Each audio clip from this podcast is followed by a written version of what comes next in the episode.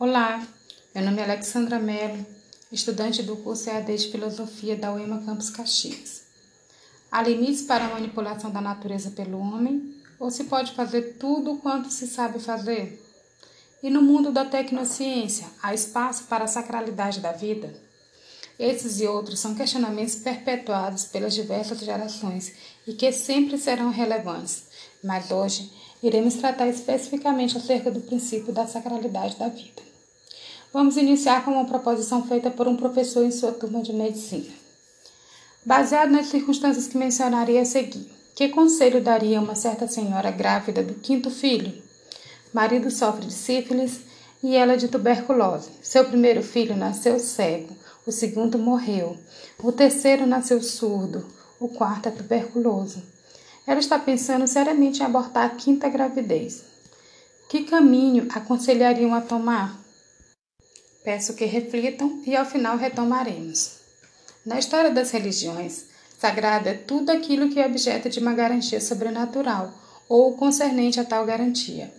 O sagrado tem o duplo caráter daquilo que é santo e daquilo que é sacrilégio, ou seja, daquilo que é sagrado porque prescrito e exaltado pela garantia divina, ou daquilo que é sagrado porque proibido ou condenado pela mesma garantia.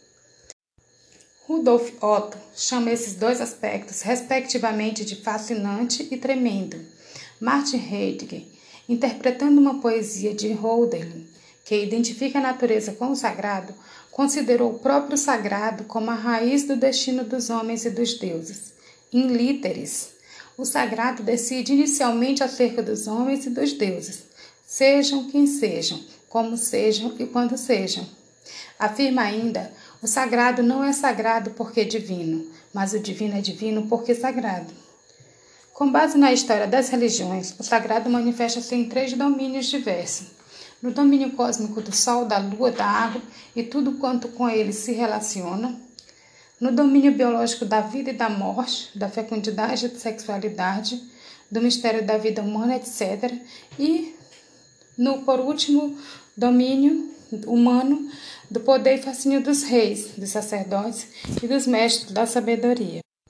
Este último domínio, em parte, os intelectuais tendem a transferir para o âmbito dos detentores da tecnociência, excluindo o que é racionalmente apreensível, em caso mistério. Exclui-se como irrelevante o que não se aprende racionalmente. Procede-se como se o sagrado não pertencesse ao ser humano, como se a questão do sentido transcendente do ser e da vida pudesse ser calado. A biologia tornou-se uma referência básica para uma melhor compreensão da vida do ser humano. Entretanto, é preciso não perder o respeito diante das grandes instituições sobre o mistério da vida. Sem dúvida, há obstáculos culturais e religiosos a superar para progredir na busca incessante pelo conhecimento. Mas todo cuidado é pouco quando se trata da vida humana. A simples profanização de tudo facilmente elimina a dimensão transcendente, da qual a vida é expressão. A natureza, inclusive o homem, não é uma realidade sacra, subtraída da ação humana. Todavia, quando se trata da intervenção técnico-científica sobre os organismos viventes, a prudência evita a e irresponsabilidade. O homem de amanhã deverá buscar um novo estilo de vida inspirado na sobriedade, pois os recursos naturais são limitados. Por ignorância ou outros interesses, a opinião pública, através da mídia, dá a entender que ser a favor da vida humana, desde a concepção até a morte, ser contra o aborto, a eutanásia e tudo que fere a dignidade humana, é a atitude de conservadores e pessoas ultrapassadas. Por outro lado, reina a mentalidade que defender a vida das plantas e dos animais é ser progressista, enquanto ser contra plantas transgênicas é actualizar, ou seja, atualizado. Está certo o pressuposto de que ser contra aborto é menos racional do que ser a favor?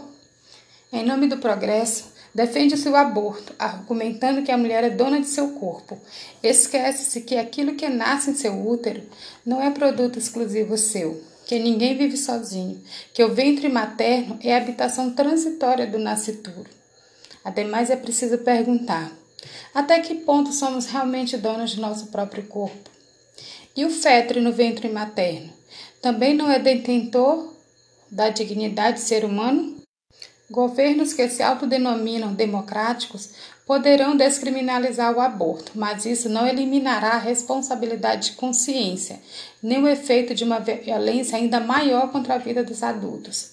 Neste ponto, é uma grande hipocrisia atribuir às religiões o privilégio de defender a vida humana. Desde que conhecemos a humanidade, há homicídios e roubos. Nem por isso legalizamos o direito de matar e roubar.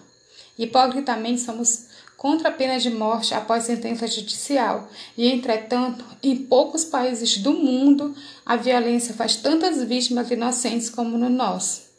Se a pena de morte não existe legalmente no Brasil, não deixa de existir de fato. E para encerrarmos, vamos à resposta da proposição feita pelo professor lá no início de nossa fala. Com base nos fatos apresentados, a maioria dos alunos concordou que o aborto seria a melhor alternativa. O professor então disse aos alunos: se disseram sim à ideia do aborto, acabaram de matar o grande compositor Beethoven. Seu pai realmente era sifilítico, sua mãe tuberculosa, seu primeiro irmão cego de nascença, o terceiro surdo e o quarto tuberculoso, sendo que o segundo morreu logo depois do nascimento. Fiquem com Deus.